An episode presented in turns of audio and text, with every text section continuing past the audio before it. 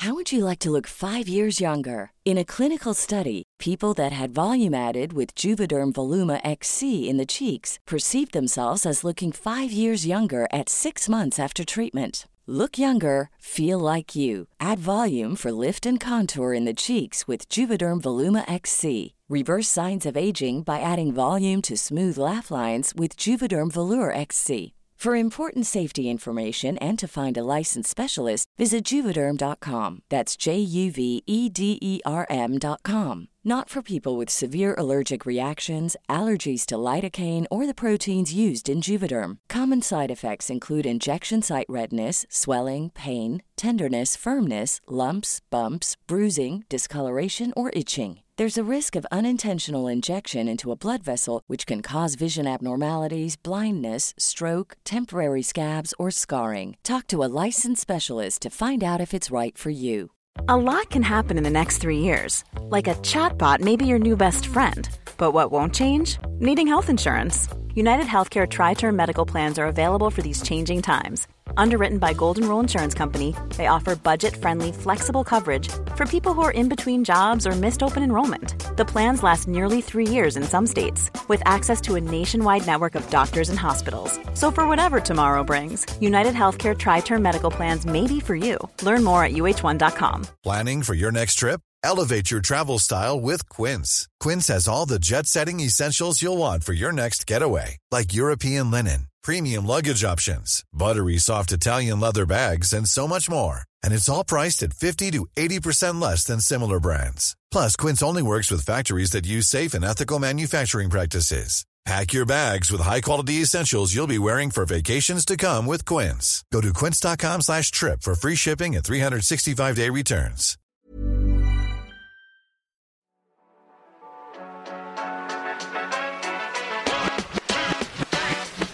Et coucou, c'est Mathilde, Et Loïc. psychologue scientifique au micro du podcast Le Militant Psy, Le Militant Psy, c'est le podcast qui lit dans tes pensées et qui répond aux questions que tu ne t'étais jamais posées au regard de la société.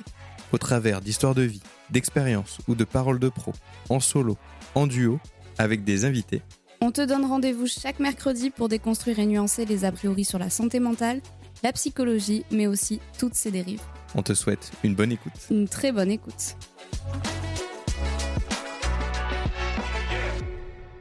Coucou tout le monde et euh, j'espère que vous allez bien. On est ravis de vous rejoindre aujourd'hui pour ce nouvel épisode.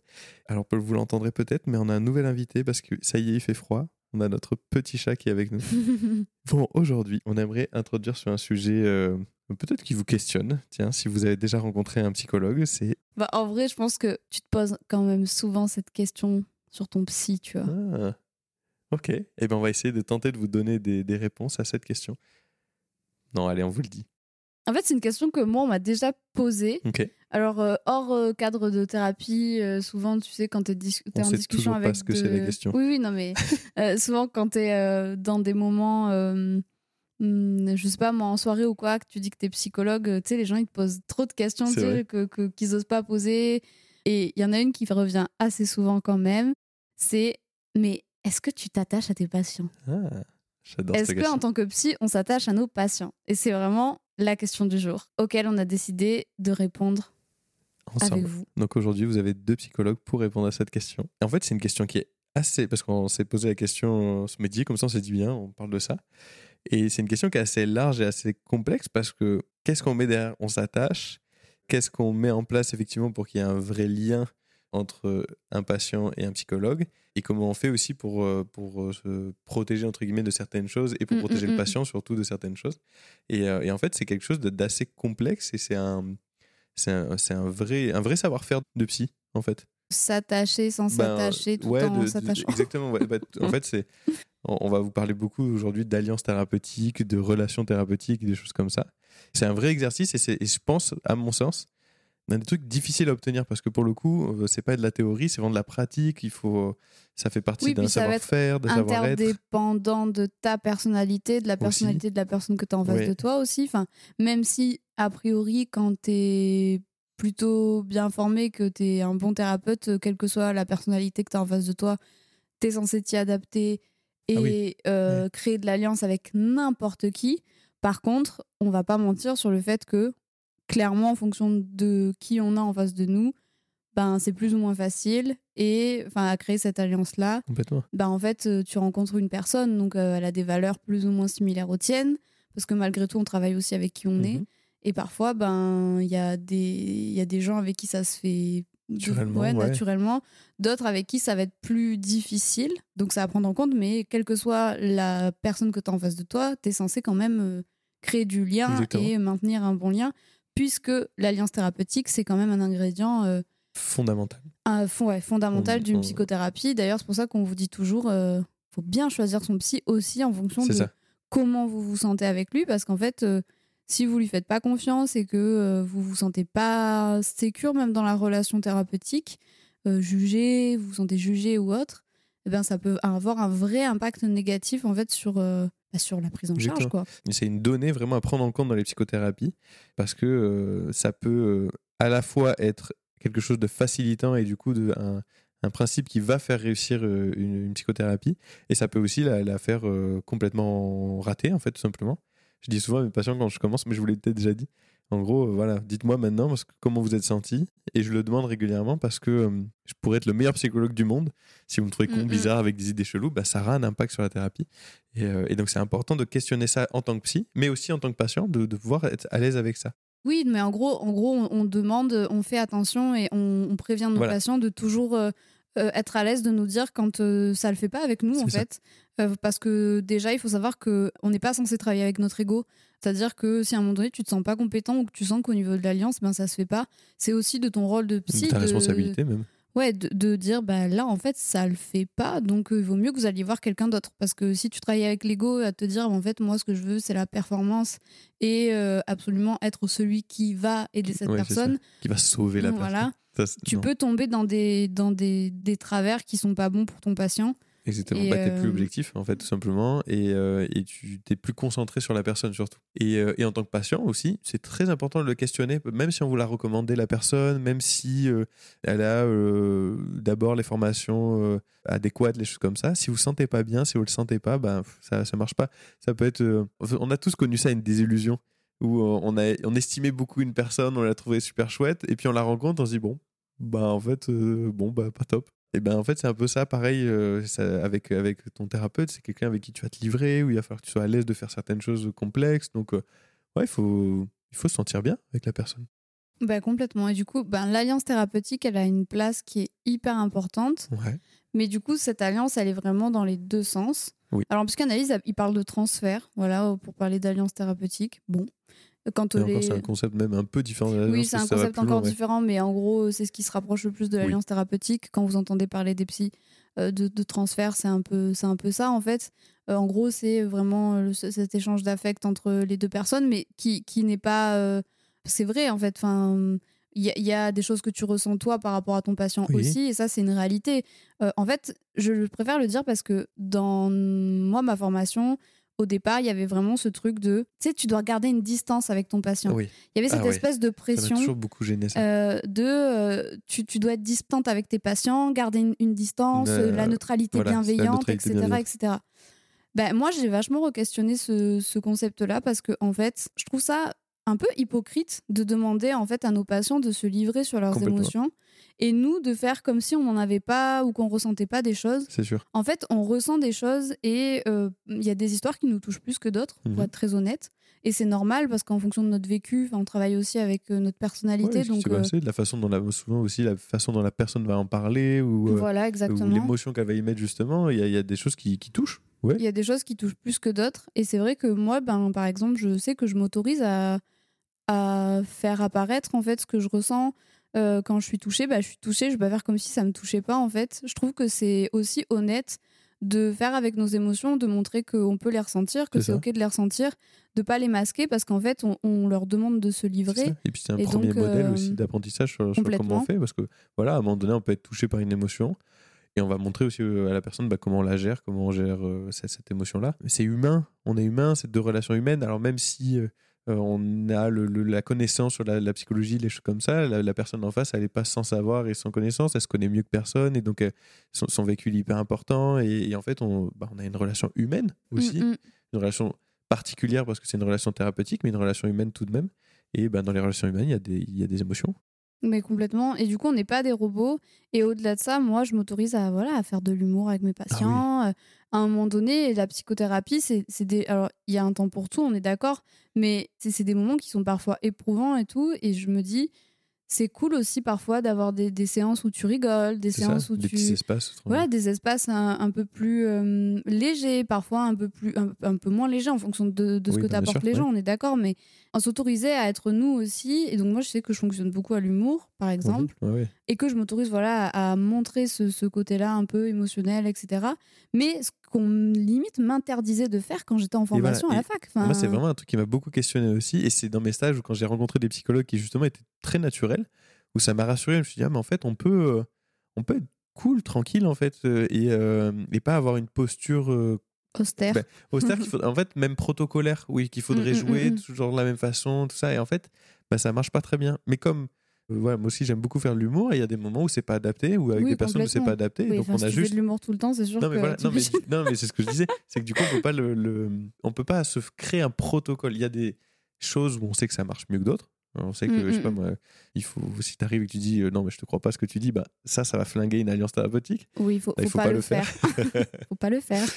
Mais par contre, euh, il y a voilà, il y, a des- y a des principes euh, qui, qui, peuvent favoriser une alliance. Oui, Mais voilà, par tout ce qui est les, on appelle ça les 4 R en psychologie, euh, tout ce qui est euh, relance, re- reflet, etc. On sait que c'est des techniques qui, qui permettent de créer Ouais, l'alliance. voilà, y a Donc il y, y y a des techniques, d'entretien clinique, mais euh, globalement, tu fais aussi avec ta personnalité. Ça, avec ce que repères de la euh, personne, avec, euh, avec nos émotions, avec tout un tas de choses qu'on va prendre en, contexte, en compte? Donc ça, voilà, ça c'est hyper important et ça va euh, générer beaucoup de, de choses. On s'éloigne plus ou moins du sujet, on fait tourner autour du Non, pot, mais du coup, qu'est-ce que ça nous fait? Est-ce que est-ce qu'il y a des moments où justement cette alliance, eh ben, on perd le fil et on devient euh, carrément, euh, on, on va gérer, enfin, on va mal gérer cette alliance et on va créer un trop fort attachement ou est-ce que justement on s'attache pas et on s'interdit tout ça? Bah, La réalité est un peu plus complexe. Ouais. Et moi, il y a clairement des, des- je peux dire hein, qu'il y a des patients avec qui je suis attachée, attachée pas dans le sens, euh, ça, ça va pas devenir des amis. Euh, c'est clair en fait que ça reste une relation thérapeutique, mais il y a des, il y a forcément des patients avec qui tu as plus d'affinité entre guillemets parce qu'il y a des valeurs euh, euh, qui sont similaires, parce que euh, on a euh, une patientèle qui est assez féminine. euh, Enfin voilà, on a beaucoup de femmes au cabinet. Euh, on pourrait reparler de pourquoi plus de femmes sont au cabinet que, que des hommes et pourquoi globalement les femmes consultent plus que les hommes, mais c'est pas le Ce sujet. sera notre sujet.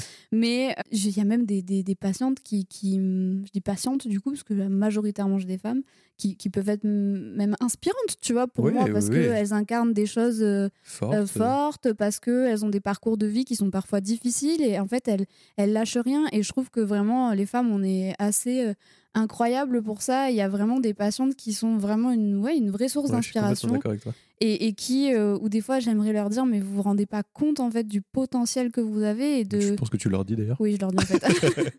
non, mais vraiment, il y, a- il y a vraiment des, des, des, des patientes qui, moi, me, me touchent profondément. Je sais que dans d'autres contextes, ça aurait pu être des patientes avec qui, tu vois, on aurait pu tisser un lien peut-être amical. Ouais, différent dans un autre contexte. Concrètement. ouais. Euh, après, le fait est que ça reste une relation thérapeutique et c'est important que ça reste Oui. une relation thérapeutique. Il y a un cadre qui est. euh, Enfin, voilà, nous, on est assez disponible et tout ça, mais c'est vrai que Il y a, ouais, il y a un Le cadre, cadre, une, il- il- une il tient, quoi. distance malgré tout. Ça, ça peut être un peu frustrant pour parfois, euh, pour des personnes ou, ou des patients, enfin j'imagine. Moi, en tant que patient, des fois, ça pouvait être frustrant parce que je me voulais me permettre d'autres choses et une Mm, mm, personne mm, qui gardait un truc un peu rigide.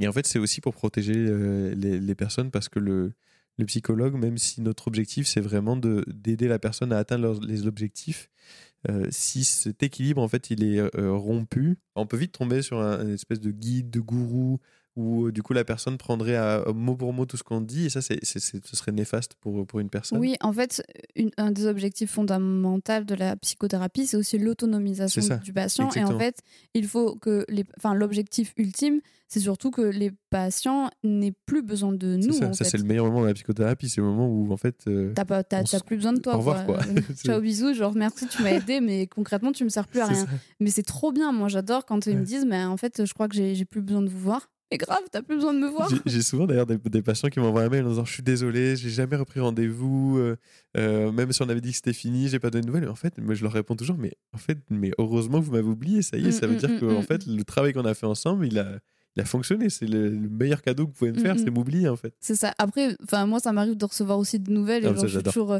Enfin, tu sais, quand tu reçois de- de- des mails de tout ce que tout ce qu'ils ont accompli, de tout ce qu'ils ont fait depuis qu'ils t'ont pas vu et, et de comment ils se sentent bien. Genre, c'est tellement. C'est ça, moi, que j'arrive à ressentir, c'est de la fierté. J'arrive Oui, vraiment à être fière de, de certains parcours, de certaines personnes, parce que des, fois- des fois, tu vois comment ils galèrent, quoi. Et tu te dis, oh, je suis tellement fière d'eux, tu vois. Mais c'est vrai que c'est important de ne pas nouer de la dépendance, en Exactement. fait, euh, avec nos patients. euh, et que, en fait, euh, le but, c'est qu'ils ouais, qu'ils se détachent et que. Même si moi je suis quand même, euh, c'est pas euh, quelque chose d'universel et ça se je- vérifie pas par des études ce que je vais dire là, donc euh, je le dis, il faut Attention, je prendre des, Qu'est-ce qui va se passer? Je le dis, il faut prendre des pincettes, mais le parallèle peut sembler un peu bizarre, mais je vais le faire quand même. Tu vois, un enfant, euh, on dit toujours, euh, oui, il faut, faut euh, l'autonomisation, l'autonomisation, euh, l'indépendance, Mm. l'indépendance. Un enfant n'atteindra que l'indépendance que si on a accepté une phase de dépendance à un moment donné. Complètement, ouais. En fait. Un enfant est dépendant au départ, c'est normal qu'il le soit, et c'est parce que tu vas accepter cette dépendance-là que tu vas en faire un être indépendant plus tard. Et en fait, je trouve que c'est un peu pareil avec les patients. Tu peux passer par cette phase-là, en fait, de dépendance entre Oui, de- en tout cas de besoin, en tout cas de, de vraiment avoir besoin de la psychothérapie ou Voilà. quelque chose comme ça à un moment donné pour, euh, pour passer une étape. C'est ça. Mais il faut veiller à ce que cette dépendance-là, elle serve l'objectif d'une indépendance Exactement. et que euh, l'objectif final, ça reste l'indépendance. Moi, je questionne les psychothérapies qui durent des années, des années, des années, des années, des Ouais, années. Dans certaines pathologies, c'est parfois nécessaire, on est d'accord. qui- les thérapies, et même quand on parle de TCC, c'est pas euh, genre 10 séances et c'est fini. Il y a des personnes euh, qu'on Tu les gardes plus, plus de temps. Mais euh, même des années. Tu vois, les, les psychothérapies où il y a un espèce de truc qui s'est créé, où il y a clairement un Oui. lien de dépendance Où entre on parle juste du quotidien, Voilà. où- où il n'y a plus vraiment un objet. En fait, c'est ça. C'est important que la psychothérapie soit servie pour un objectif. Donc, si à un moment donné, on arrive, il n'y a plus d'objectif, ben, on risque de tomber sur euh, de la blabla thérapie où on va parler, ça fait du bien, mais, mais c'est plus thérapeutique en soi. Oui, et puis du coup, tu, tu peux tomber dans ce truc-là de, de dépendance, justement, qui est, qui est dangereux et qui, qui aide pas, en fait. C'est ça, complètement. Tu peux être une ressource à un moment donné pour ton patient, C'est ça. mais un, c'est important de faire attention de ne pas être la seule ressource, d'en développer d'autres en tout cas. Quand tu arrives à être une seule, une seule ressource, bah, d'en développer d'autres. Et surtout, ben oui, que, que le patient il puisse se saisir de d'autres choses que toi Exactement. et qu'à à terme, tu ne sois plus du tout une ressource pour lui. quoi. C'est ça. Et d'ailleurs, il y a souvent ces discours de oui, mais en fait, il faudrait voir un psy euh, toute sa vie, ce serait important, ou alors euh, tout le monde devrait voir un psy. Nous, on n'est pas trop d'accord avec ça euh, au cabinet. C'est l'idée, c'est mais euh, pas nous et puis plein d'autres, hein. mais euh, c'est l'idée de dire en fait, tu vas voir un psy déjà quand on a besoin, quand on reçoit le besoin, et à vie, bah pourquoi? Si t'as plus de soucis, il y a pas besoin. Cool, Oui, il y a, plein des- de ressources. Il y, y a- personnes qui auront jamais besoin de voir de psy dans leur vie. Ouais. Et en fait, c'est pas grave. Enfin, c'est OK s'ils sont pas en souffrance. Il y a des personnes qui vont voir un psy à un instant T. Et voilà, il y a des personnes qui auront vraiment besoin d'un accompagnement euh, au quotidien, mais c'est pour des psychopathologies euh, chroniques, etc. Ou euh, même si ce qu'on vise, c'est toujours un rétablissement et de travailler sur la vie quotidienne, etc. Donc pareil, toujours l'autonomisation. C'est ça. Mais par contre, le truc de il faut se développer personnellement euh, toute sa vie à jamais, euh, parce que, enfin bon, bref, tous ces discours-là, bah pas forcément en fait. Il faut faire euh, toujours pareil, prendre des pincettes sur euh, ces espèces de, de dogmes-là, de, pensées un peu euh, rigides, quoi. Donc, euh, non, en fait, je pense que c'est propre à chacun. Mais du coup, bon, moi j'ai un peu répondu en fait sur le est-ce que je m'attache ou pas. Ah, mais oui. Je peux m'attacher, je pense, mais Oui. dans, une, dans un cadre bien précis, voilà. Euh, avec une relation thérapeutique bien précise. Et toi? Et ouais, mais moi je, moi, je m'attache clairement à des patients. J'ai la chance de ne pas avoir trop connu ça, voire même pas du tout depuis que je suis au cabinet, mais bah, j'ai jamais eu de problème en me disant Oh, là vraiment, euh, ça va pas marcher, quoi. Je, je le sens. Ça m'est Mhm. arrivé une fois, ça, pas au cabinet, en clinique, où, et c'est là où j'ai su que je ne pourrais jamais travailler avec des auteurs de violence ou des choses comme ça. Il y avait une, j'ai senti une espèce d'aversion. C'est la première fois que je sentais Mm, pas mm, de mm, chaleur. Ça, c'est hyper important en tant que thérapeute d'essayer de trouver de la chaleur dans les personnes. Et vraiment, je n'ai rien trouvé. Euh, là, en moi, j'en avais. Et du coup, bah, je l'ai j'ai juste pas pris en charge parce que je n'étais pas capable euh, de l'accueillir comme elle était, en fait. Et, euh, et en fait, c'est- voilà, c'est hyper important aussi de garder ça. Donc là, voilà, j'ai su que être thérapeute pour Ouais, des hein. auteurs de violence, je ne serais pas faire. Des, des fois, c'est difficile et des fois, on se foire, d'ailleurs. Ouais. On se foire hein, dans l'alliance. Moi, je sais que ça m'est déjà arrivé plusieurs fois où je pense que même si euh, j'étais pas dans le jugement, euh, ma tournure de phrase à ce moment-là, et peut-être parce que c'était un sujet qui me touchait particulièrement, en fait, euh, je pense que la personne en face s'est sentie jugée. Ouais. Et en fait, elle n'est pas revenue. Mais Mm. je sais pourquoi elle n'est pas revenue, tu vois. Est-ce que donc, t'as senti un truc qui t'a. Je, pense, tu vois, je, un je- truc, je ouais. pense que euh, je me suis foirée en fait. Euh, Ouais. J'aurais pas dû fonctionner comme ça, mais en fait, des fois, tu te, bah, des fois, tu te foires, ça Ouais, arrive aussi. ouais, Des fois, c'est rattrapable, des fois, ça l'est pas. Des fois, il y a des patients, ils reviennent à la séance suivante et ils te disent Ah mon Dieu, vous m'avez dit ça, ça m'a ça m'a heurté, ou euh, vrai, ça- m'est déjà arrivé. Parce que, aussi, des fois, ça fait partie de leur personnalité ou de leur euh, trouble de faire des, des, des biais d'interprétation, etc., Ouais, où ils sûr. interprètent mal ce que tu peux dire. Mais du coup, ça, ça se rattrape. Mais il y a aussi des fois où tu sens que, tu sais, ce moment où tu as dit un truc, T'as été trop loin, T'as trop été rapide. soit ou- trop loin, soit trop, ouais, soit trop abrupt aussi parfois. Et tu te dis, ah, là, j'ai cassé un truc, tu vois. Ça m'est déjà alors, rarement, mais ça m'est déjà arrivé. Ouais, mais, mais c'est normal parce que Ouais. en fait, euh, ça s'apprend et en fait, on progresse. C'est des choses qui nous arriveront Encore. encore. En fait, j'allais dire, on fera jamais. Non, en fait, tous les psys normalement doivent connaître ça. Oui, mais. Et c'est hyper important d'ailleurs parce que ça veut dire qu'on se questionne encore sur bah, comment on accueille les personnes, comment Mm. ça se passe. Ça, c'est vraiment primordial. Et donc, oui, clairement, je m'attache à, mes, à mes patients et même, euh, mais comme tu disais, je suis, je suis très attaché à, leur à, la, à la réussite par la suite. Là, Euh, c'est un truc que j'ai en tête là. C'est un joli, un joli cadeau en soi quoi, que la personne m'a fait. C'est une personne que j'ai suivie qui avait euh, grande peur, euh, notamment de faire des attaques de, bah, des attaques de panique, comme on en parlait la dernière fois, et, euh, qui ont fait une prise en charge tout ça, qui se passe super bien. Et je sais qu'elle devait partir en voyage et donc on pouvait pas se voir pendant un moment. Et à un moment donné, je reçois sur mon portable des photos magnifiques de l'Australie. Et en fait, c'est cette personne-là qui avait fait un tour en avion, un espèce de coucou, le truc le pire quand tu fais des crises d'angoisse, c'est quand tu as peur d'être enfermé à des endroits ou de pas être secouru.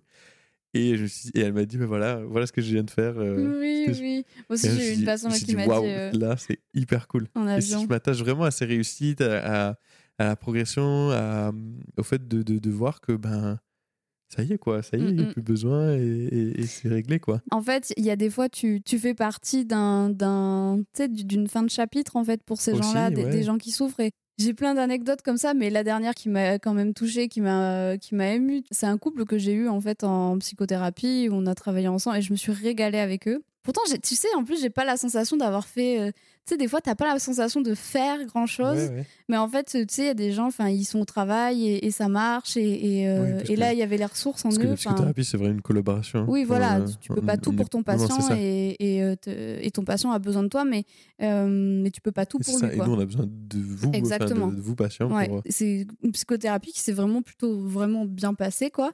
Et j'ai reçu un mail il y a pas longtemps. du coup, ils ont eu un bébé. Ah oui, trop juste ça, c'est vraiment ils ont eu un, un bébé et, et en fait, euh, ils aimaient déjà ce prénom, mais du coup, ils ont appelé leur petite fille Mathilde. et j'étais là en mode. Oh non, mais je suis trop émue, je suis trop touchée, tu vois. Et, et voilà, c'est un, c'est un couple qui est venu en thérapie de couple parce que euh, forcément, à un moment donné, ben, il y avait des choses qui ont fait que ça allait pas bien. Ils avaient déjà eu un premier enfant qui avait fragilisé un peu, tu vois, l'équilibre et tout. Et, et voilà, enfin, c'était. c'était c'est- c'est- J'ai reçu ce mail. j'ai- Bah, tu sais, genre, j'étais j'étais en mode, oh, mais c'est- c'est c'est chou, quoi, tu vois. c'est c'est Donc, en fait, forcément, quand tu as des relations comme ça, tu peux pas te dire qu'il n'y a pas de. Oui, il y a de l'émotionnel. Oui, il y a, il y a de l'attachement euh, Oui, oui, oui, thérapeutique. Thérapeutique, ouais, c'est toujours important de regarder bien cette, cette, cette, euh, cette case. On peut pas être amical, on peut pas être sympathique. On va être vraiment, enfin sympathique dans Si, le sens. sympathique, on l'est. Non, mais, dans le euh, sens, on peut pas tomber non plus trop dans la sympathie, genre, Oh, mais non, meuf, c'est ça qui t'est arrivé. Oui, vois. On, va pas, on va pas faire ça.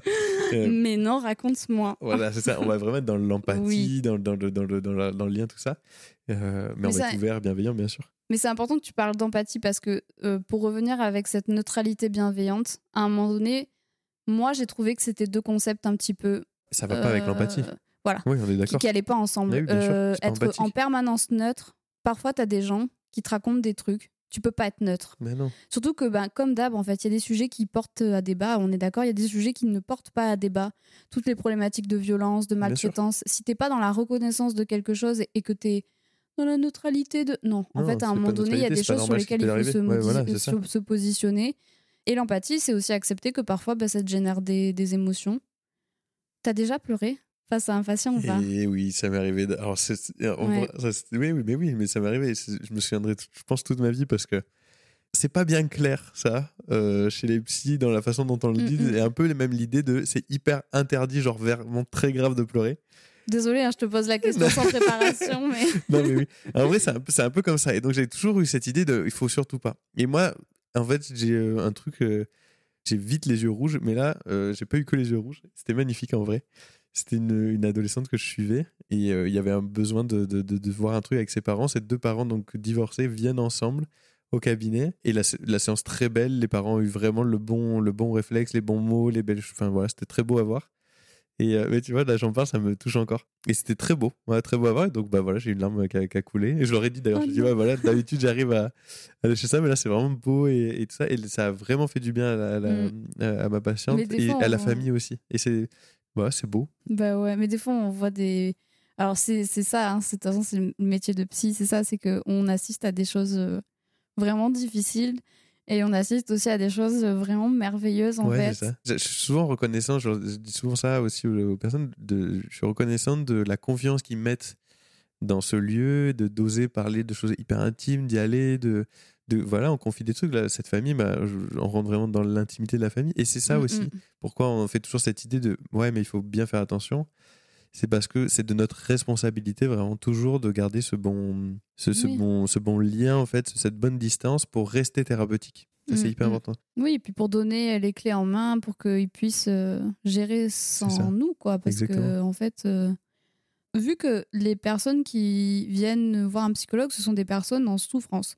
Donc, il y a de la vulnérabilité. C'est ça. Cette vulnérabilité, il faut la prendre en compte parce que même si tu essayes d'être dans une relation symétrique, ben, de par la vulnérabilité de la personne en face de toi et de par cette espèce de figure d'autorité que tu peux représenter en tant que euh, psychologue ou même en tant que médecin ou en tant que soignant de, En tant que fa- soignant, ouais, ouais, c'est ça. de façon générale, tu as une responsabilité en fait dans la façon dont tu gères cette vulnérabilité-là et le fait que tes paroles vont avoir un impact sur la personne en face de toi.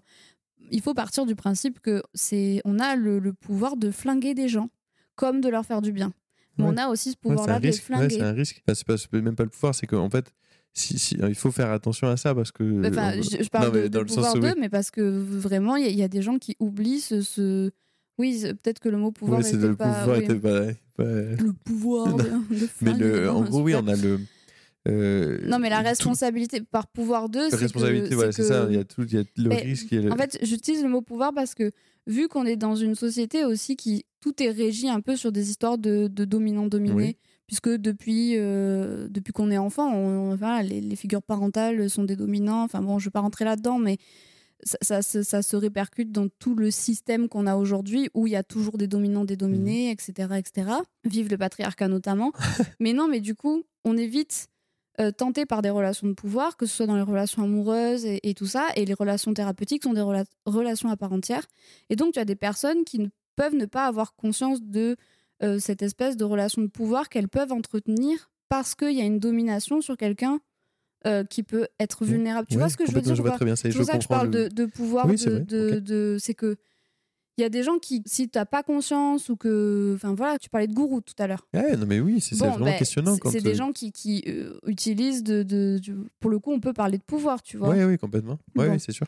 Ouais, il fallait peut-être que je le réexplique. Non, mais je- je truc-là, vois très mais, bien mais du coup, tu as, une responsabilité, tu vois, dans, dans la relation thérapeutique, Ouais. de faire attention à, eh ouais, à ce que tu vas dire, ce que tu vas transmettre, parce que euh, parfois, tu vas pouvoir dire des trucs qui vont résonner très fort chez la personne, mais si c'est un truc qui est faux, par Ouais, exemple, oui, bien sûr. tu vois, des préceptes un petit peu euh, bancals, euh, pas du tout euh, scientifiques, etc., bah en fait, tu amènes les gens sur des mauvaises pistes. Donc, tu as quand même le pouvoir aussi, parfois, de donner une direction à la vie des gens, tu vois, quand ça. même. Alors ça, justement, quand vous êtes patient, euh, les petites choses que vous pouvez repérer. Alors logiquement, votre thérapeute doit faire attention à ce genre de choses et ne doit pas euh, et doit toujours vérifier comment vous sentez, comment vous interprétez les choses, comment vous voyez les choses. Mais vous, en tant que patient, osez parler, osez questionner, osez Oui. contredire. Moi, c'est souvent des patients qui me disent alors c'est pas exactement ça, mais parfait. Parce que moi, ce que j'ai besoin, c'est de vraiment comment vous voyez les choses, comment vous, vous pensez les, les trucs, parce que je on n'est pas des tout voilà, je, sachants, je en lis fait. pas dans hein, les euh, pensées, je, je, ouais. je peux avoir euh, la sensation que euh, me dire ah mais c'est peut-être ça alors que peut-être pas du tout il faut vraiment n'ayez pas peur de contredire de dire non alors là ce que vous dites vraiment c'est de la merde Euh, alors vous le dites pas comme ça mais mais, non, encore mais encore pourquoi pas Non, mais sommes- si. je- mais de dire non vraiment c'est pas comme ça ou vous m'avez dit ça mais je suis pas sûr j'ai réfléchi je pense que c'est plus ça En fait, on n'est pas censé se vexer, je vous le dis, parce que Non, oui, c'est ça. enfin, vous n'allez pas vexer votre psychologue. Si vous vexez votre psychologue, ça peut se parler, se discuter, mais on ne travaille pas avec l'ego. On n'est pas censé travailler avec l'ego. Donc, si on part du principe qu'on n'est pas des grands sachants, grands savants de tout l'univers et euh, Mm. de toutes le- les lois de bref, euh, eh ben on peut partir du principe que bah, parfois on fait des erreurs. Et bon, on n'est pas censé faire d'interprétation à la volée aussi, ça c'est Oui, oui, important. c'est hein, super important. attention. Euh, ceux qui vous font des interprétations à la volée en permanence, enfin voilà, Ouais, attention. attention. Donc, ouais, vous, vraiment, Mais, vous avez euh, ce- ce- ce- On peut se tromper quoi, ça arrive. C'est ça. Et les psychothérapies sont quelque chose de vraiment collaboratif. Et euh, je dis souvent, euh, on va être deux chercheurs euh, ensemble, Mm, alors euh, à, à aller chercher un, un objectif, euh, un point, en voilà, et vraiment ensemble. Je dis ce, ce mot, je le, je le répète souvent. Où ben, nous, effectivement, on a la connaissance de la psychologie, mais vous vous connaissez mieux que personne. Oui. Et s'il y a quelqu'un qui vous prend en charge, qui vous soigne, qui pense vous connaître mieux que vous-même, Ah oui, on oui. se pose hein. des questions. Vous, vous êtes la personne qui vous connaissez le mieux au monde. C'est ça. Nous, on connaît des fonctionnements humains, on connaît le fonctionnement cérébral, on connaît euh, tout un tas de choses à ce niveau-là. On est expert en psychologie, mais vous, vous êtes expert de vous-même. Exactement. Et euh, c'est vrai que moi, je précise que bah, peut-être qu'ils vont avoir besoin de moi à un moment donné, mais moi, je vais avoir besoin d'eux aussi parce que euh, l'un sans l'autre, ça marche pas. Et en fait, faut qu'on, de toute façon, globalement, faut être deux à bosser, quoi. Pour un peu reconclure sur cette question qu'on s'est posée de est-ce qu'on s'attache? Ben oui, on s'attache. Et en fait, on est surtout très attaché à, je pense, à l'amour de notre métier euh, et à, ce, pilier qui est de la relation entre euh, thérapeutique entre deux personnes. Ou plus d'ailleurs suivant les, formes de, thé- de psychothérapie qu'on fait. Mais c'est chouette de voir des, personnes pouvoir euh, vraiment atteindre et se libérer des, choses qui les gênaient pour atteindre la vie qu'ils voulaient mener les, objectifs qu'ils voulaient avoir dans leur vie et, euh, et ce qu'on aime, c'est- voir ça, en fait. C'est voir qu'à un moment donné, euh, ben voilà, le psychologue, euh, c'était super, mais on n'en a plus besoin, quoi. Ciao. Moi, je suis trop contente quand ils ont plus besoin de moi. Ouais, c'est ça. Et j'adore avoir des nouvelles, par contre. Ouais, ouais, ça moi j'adore. mais un peu, mais, mais voilà, c'est tout. Mais Après, oubliez-moi, même, quoi. euh, même, tu sais, les patients qui, qui oublient. Tu sais, c'est des patients hyper assidus, euh, ils ratent jamais une seule séance et puis un jour ils oublient. Ils t'oublient, tu vois. Ouais. Ils oublient qu'ils avaient un rendez-vous avec toi.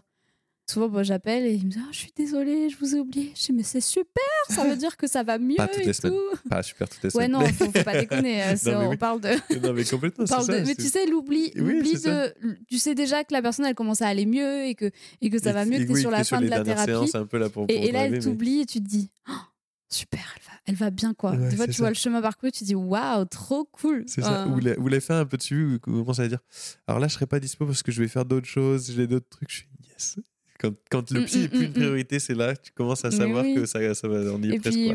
et puis voilà, moi, ça m'est déjà arrivé d'être euh, émue aussi, de terminer des, Oui, des oui, prises oui, en charge sûr. où tu es là, tu te dis. Parce qu'en fait, il y Ah a, y des adieux, il y a des ça. séparations, tu vois, il y a des moments où tu te dis au revoir, euh, avec l'espoir de ne jamais te revoir. Et, et tu vois, tu as des moments où, ben voilà, c'est- de l'émotion des deux côtés. Et, mais c'est trop. Enfin, moi, je sais que ça, c'est des moments qui, peuvent être émouvants, tu vois, euh, en fonction de la relation que j'ai eue toujours. Mais Et, là, et au cas où, si vous vous inquiétez de ça, la rechute n'est jamais un problème quand vous envoyez un psy. hein. D'ailleurs aussi. oui, ça ne vient oui, pas oui, entacher tout ça. Et. Mais c'est un truc que j'allais, je voulais dire.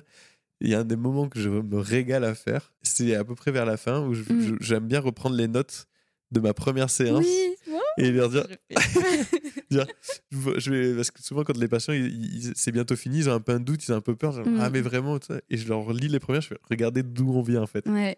Et ça j'adore faire la même le nombre de séances aussi des Ouais. fois, Ouais. tu vois, pour leur dire franchement, en temps de séance, regardez ce que vous avez fait c'est en fait. Enfin, c'est incroyable. J'adore faire la rétrospective en disant mais voilà comment vous étiez quand on a commencé. Et j'ai l'image d'une patiente quand on a fait cet exercice. Mais en fait même dans sa posture, dans, dans, dans sa façon d'être, tout avait changé en Mm, fait. mm, mm, mm. Et, euh, et ouais vraiment elle était redevenue elle quoi. Et c'est là que tu te rends compte aussi que les patients, ils oublient comment ils étaient. Oui. Ça arrive dans les thérapies qui est parfois cette sensation de, de stagner un peu, ou parce Oui. qu'en fait, les, les, vu que la guérison, entre guillemets, n'est jamais linéaire, c'est-à-dire que tu vas pas d'un point A, d'un point B euh, en Oui. montant, euh, c'est c'est vraiment des escaliers en fait. hein. C'est-à-dire qu'à des moments où tu stagnes un peu, des moments où même tu fais des petites rechutes, dans des moments de ta vie où c'est plus difficile, bref. Donc c'est un peu en dents de scie parfois, même si globalement c'est censé aller vers le haut, on est bien d'accord. Et tu as des moments comme ça où ils stagnent et euh, où tu, tu leur dis, mais attendez, enfin, on va reprendre comment vous étiez à quelques séances. Et ils font, ah oui, c'est vrai. Ouais, Ah ouais, c'est vrai, en fait, ça va, c'est bon, ça, ça, c'est ça, ça progresse, tu vois. complètement. Donc des fois, tu es obligé ouais, de refaire des rétrospectives, des feedbacks, en fait. C'est ça. Là aussi, où les personnes, là, quand ils ont des troubles anxieux, où ils deviennent exigeants avec eux-mêmes, ah là, j'ai pas réussi. Eh, mais je vous rappelle Oh, qu'il y a oh, oh, quelques oh. semaines, euh, ça, c'était même pas possible. Ouais, ouais, ouais, ouais. Non, mais En fait, globalement, on est, on fiers on quand même. ouais, et on est très attaché en fait à, à ça, à, à ce ces trucs à la con. Mais en fait, si, en fait, à la à voir l'évolution d'une personne. Mm, de- c'est ça, on est attaché en fait à tout ça en fait. Oui, et puis hum, moi, je suis attachée à, à l'attribution de cette réussite à la personne. Ah ouais, ça toujours. Parce que je ne suis. Alors, nous, on est là pour tenir la main à un moment donné, mais on n'est pas responsable de la réussite de nos patients. Je peux faire la même chose avec deux patients différents s'il y en a un qui bosse, entre guillemets, et un qui ben, qui bosse pas. Parce que clairement, ça se fait à deux. Eh ben, je vais pouvoir lui proposer les mêmes outils, etc. pas. etc. Ça va pas forcément bien marché. Et donc, en fait, attention, je vais mettre des nuances à ce que je suis en train de dire parce que si à un moment donné ça fonctionne pas ou que vous avez l'impression de stagner, je suis pas en train de dire c'est de votre faute. Hein, je suis pas en train de dire non plus, euh, du coup, quand ça marche pas, c'est la faute du patient. Pas Non. du tout. euh, c'est important de toujours se questionner des ouais. Il faut toujours On questionner, analyse. analyser pourquoi à un moment donné euh, ça fonctionne pas, qu'est-ce qu'on a loupé, parce que ça peut aussi venir de nous. Euh, les plus grosses, on est parfois une énorme, même euh, les thérapeutes peuvent être des limites, Ouais, dans, des vraies limites, ouais. des vraies limites dans le fait qu'une prise en charge marche ou pas. Donc c'est pas du tout pour dire ça dans ce sens, mais par contre en cas de réussite et en cas de, de voilà de- d'une psychothérapie qui fonctionne bien et euh, de- où la personne elle va mieux, c'est grâce à elle. Ouais. C'est grâce à elle. Enfin vraiment, vous, pouvez être fier de vous quand vous y arrivez quoi, parce que enfin c'est pas facile en fait. Mais j'adore ça aussi quand on fait bah, ce- cet exercice de la rétrospective, quand ils, ont commencé, quand ils commencent à me dire franchement, voilà tout ce que j'ai réussi à faire, tout ça, et qu'ils mentionnent jamais le suivi, ça veut dire que c'est gagné. quoi. Ça, j'adore ça. Et ça, il faut vraiment vous jamais ne, ne penser de Ah, mais est-ce que il sait que euh, euh, il m'a aidé, tout ça? En fait, la plupart du temps, c'est vous qui vous aidez. En fait, nous, on n'est Oui, pas là. On a, on a beau vous donner des infos, comment ça fonctionne, tout ça. C'est vous qui charbonnez dans votre vie. hein. Mm, nous, mm, on est mm. tranquille dans notre bureau. hein. Quand, euh, quand vous êtes sortis, on est, on n'a plus, on n'a plus rien à faire en soi. C'est vous qui. Oui, qui- qui alors on, on fait pas plus rien, mais en tout cas, mais- c'est- pas nous qui nous exposons, c'est Ouais, pas nous qui. ça, vous qui- émotionnellement parlant, C'est quand même pas nous qui travaillons à ce moment-là. c'est vous qui donc, êtes dans euh, la clairement. vie tous les jours à, à appliquer, euh, bah, certes, des conseils qu'on a pu donner ou des, des choses comme ça, mais, mais, euh, mais voilà, n'oubliez jamais ce. C'est pas facile, quoi. Donc, euh, Bah, du coup, il n'y a pas vraiment de nuance. On fait, forcément, on s'attache à, à nos patients, mais toujours dans un cadre très spécifique. mm, mm, mm. Et, euh, et c'est hyper important de garder ce cadre pour les raisons dont on vous a donné. Donc, soyez pas frustrés si effectivement on va pas boire des coups après, si il n'y a pas Il y une a des relation qui différente. le font. hein. Moi, je sais que je serais pas à l'aise de, de Ouais. le faire parce que j'aurais peur que ça biaise la thérapie, tu vois. Je pense que voilà. Après, je pense que chacun met le cadre aussi Oui, qui lui veut, convient. Euh, Enfin, tu vois, sur ça, je pense que c'est en fonction de ta personnalité et Oui, de, de la comment. personne en face. et tout ça. Enfin, voilà, je pense que les choses peuvent être adaptatives. Euh, effectivement, moi, mon cadre, il n'est pas rigide, c'est-à-dire qu'il va se moduler en fonction Oui. de qui j'ai en face de moi aussi. Mais par contre, moi, ce- dont je veille, c'est quand même à garder, euh, tu vois, par exemple, ma vie personnelle. Ça m'arrive de donner des anecdotes de ma vie personnelle, mais je sais Dans pourquoi je le fais, ouais. quand je le fais, à quel moment je le fais. Et globalement, je ne passe pas euh, la psychothérapie ou les séances à parler de moi pour euh, donner euh, des arguments ou des exemples à la personne que j'ai en face. Et ça, je le dis, c'est important. Il y a des gens qui ne font que ça, Mais oui. qui vont que- vous parler de leur vie, de leur expérience et qui vont Mm. la généraliser ça, à ça tout le pas. monde. Et ça, c'est ça marche pas. c'est- faux et, et c'est pas scientifique. C'est pas. Oui, voilà. En fait, partir du principe que tout est choisi, tout oui, est calculé. oui. On essaie de vous montrer un peu l'envers du décor, mais c'est ça. les choses, elles sont pas faites euh, n'importe comment. euh, Enfin, moi, je sais qu'en plus, j'ai un peu du mal à faire de la révélation de moi. euh, C'est pas Mhm. quelque chose, tu vois. Je, je crois que c'est, enfin, je suis un peu timide avec ça. Ouais. toujours, euh, enfin voilà. C'est, quelque chose que je fais avec parcimonie et ça a été dur pour moi les réseaux pour ça d'ailleurs euh, Ouais. au départ parce que il y avait toujours cette image très austère du psy et un psy sur le réseau, ben c'est un peu différent. Euh, après, petit à petit, j'y ai vu de l'intérêt et voilà, mais c'est quelque chose qui avait été un peu compliqué pour moi. Mais du coup, en psychothérapie, euh, enfin, en fait, euh, je me rends compte que vraiment, quand je donne des anecdotes personnelles, euh, c'est vraiment un but bien précis, ce qu'on appelle la révélation de soi, mais c'est un outil à part entière du ça. psychologue, quoi. Donc en fait, gardez ça à l'esprit, c'est que tout est fait effectivement pour aller dans le sens de vos objectifs et dans votre réussite. Et c'est à ça qu'on s'attache. On est vraiment attaché à ça et à, et à l'efficacité qu'on va donner pour, pour votre prise en charge. Ouais, c'était un gros épisode. Ouais. On était ravis de partager ça. Vous- en plus, euh, bah, parler de vous parler de ça, ça nous a déclenché des émotions agréables. C'était chouette. Ouais, on a été émus. Ouais, j'ai été ému. euh, Donc, euh, merci beaucoup parce qu'en fait, euh, votre fidélité et le fait qu'on soit, euh, qu'on partage ce genre de choses avec nous, bah, ça, ça nous fait du bien aussi. On, a- on passe des bons moments à faire ça. Donc merci pour ça et puis bah, on va Merci vous souhaiter beaucoup. une belle journée. Ouais, on espère que ce petit épisode vous a plu, euh, que vous aurez appris des choses sur cette Ouais. fameuse question de est-ce que euh, un psychologue s'attache à ses patients. Je pense que chaque psychologue aurait un peu sa réponse Oui, là-dessus, à en vrai. parler de Là, nous, hein, attention. nous, mais Mais en tout cas, euh, je pense que c'est possible. c'est ça. Euh, en tout cas, de notre côté, ça l'est clairement, dans un cadre bien précis toujours. Mais Et voilà, bon, on espère que ça vous aura plu. On remercie Alice Merci Alice. pour le montage de cet épisode, comme toujours. Et, puis euh, ce que j'allais finir, n'hésitez pas à questionner du coup vos psychologues. Si vous Ah avez oui. aussi des questions là-dessus, vous avez le droit. Soyez naturel aussi là-dessus. euh, Posez vos questions à vos psychologues. Posez-nous toutes les tout questions que vous voulez aussi, si jamais euh, euh, vous avez besoin, puisque vous pouvez nous retrouver comme d'habitude sur Instagram. Tout est en barre d'infos. Merci beaucoup. Merci beaucoup. Cet épisode touche à sa fin, mais pas de panique. On se retrouve dès la semaine prochaine, toujours le mercredi, pour un nouvel épisode. Sache qu'on aura toujours plaisir à lire ton avis ou même tes suggestions. Donc n'hésite surtout pas à t'exprimer. Et si d'ici là tu as des questions ou que tu veux suivre nos aventures, tu peux nous retrouver sur TikTok et Instagram. Les liens sont en description. On te dit à très bientôt. Et prends bien soin de toi. Très bien soin de toi.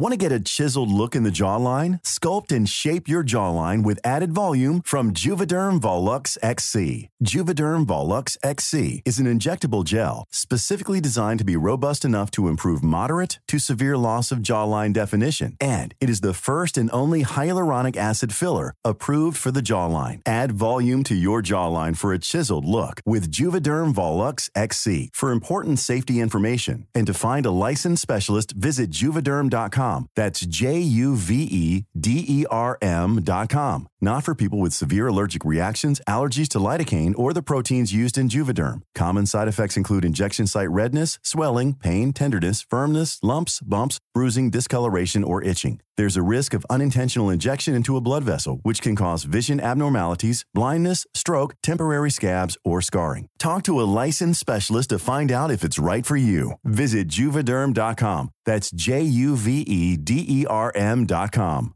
Hi, I'm Daniel, founder of Pretty Litter. Did you know cats tend to hide symptoms of sickness and pain? I learned this the hard way after losing my cat, Gingy. So I created Pretty Litter, a health monitoring litter that helps detect early signs of illness by changing colors, saving you money and potentially your cat's life. Pretty Litter is veterinarian developed, and it's the easiest way to keep tabs on your fur baby's health right at home. Go to prettylitter.com and use code ACAST for 20% off your first order and a free cat toy. Terms and conditions apply. See site for details.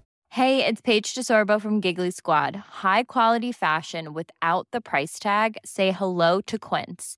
I'm snagging high-end essentials like cozy cashmere sweaters, sleek leather jackets, fine jewelry, and so much more. With Quince being 50 to 80% less than similar brands. And they partner with factories that prioritize safe, ethical, and responsible manufacturing. I love that. Luxury quality within reach. Go to quince.com slash style to get free shipping and 365 day returns on your next order.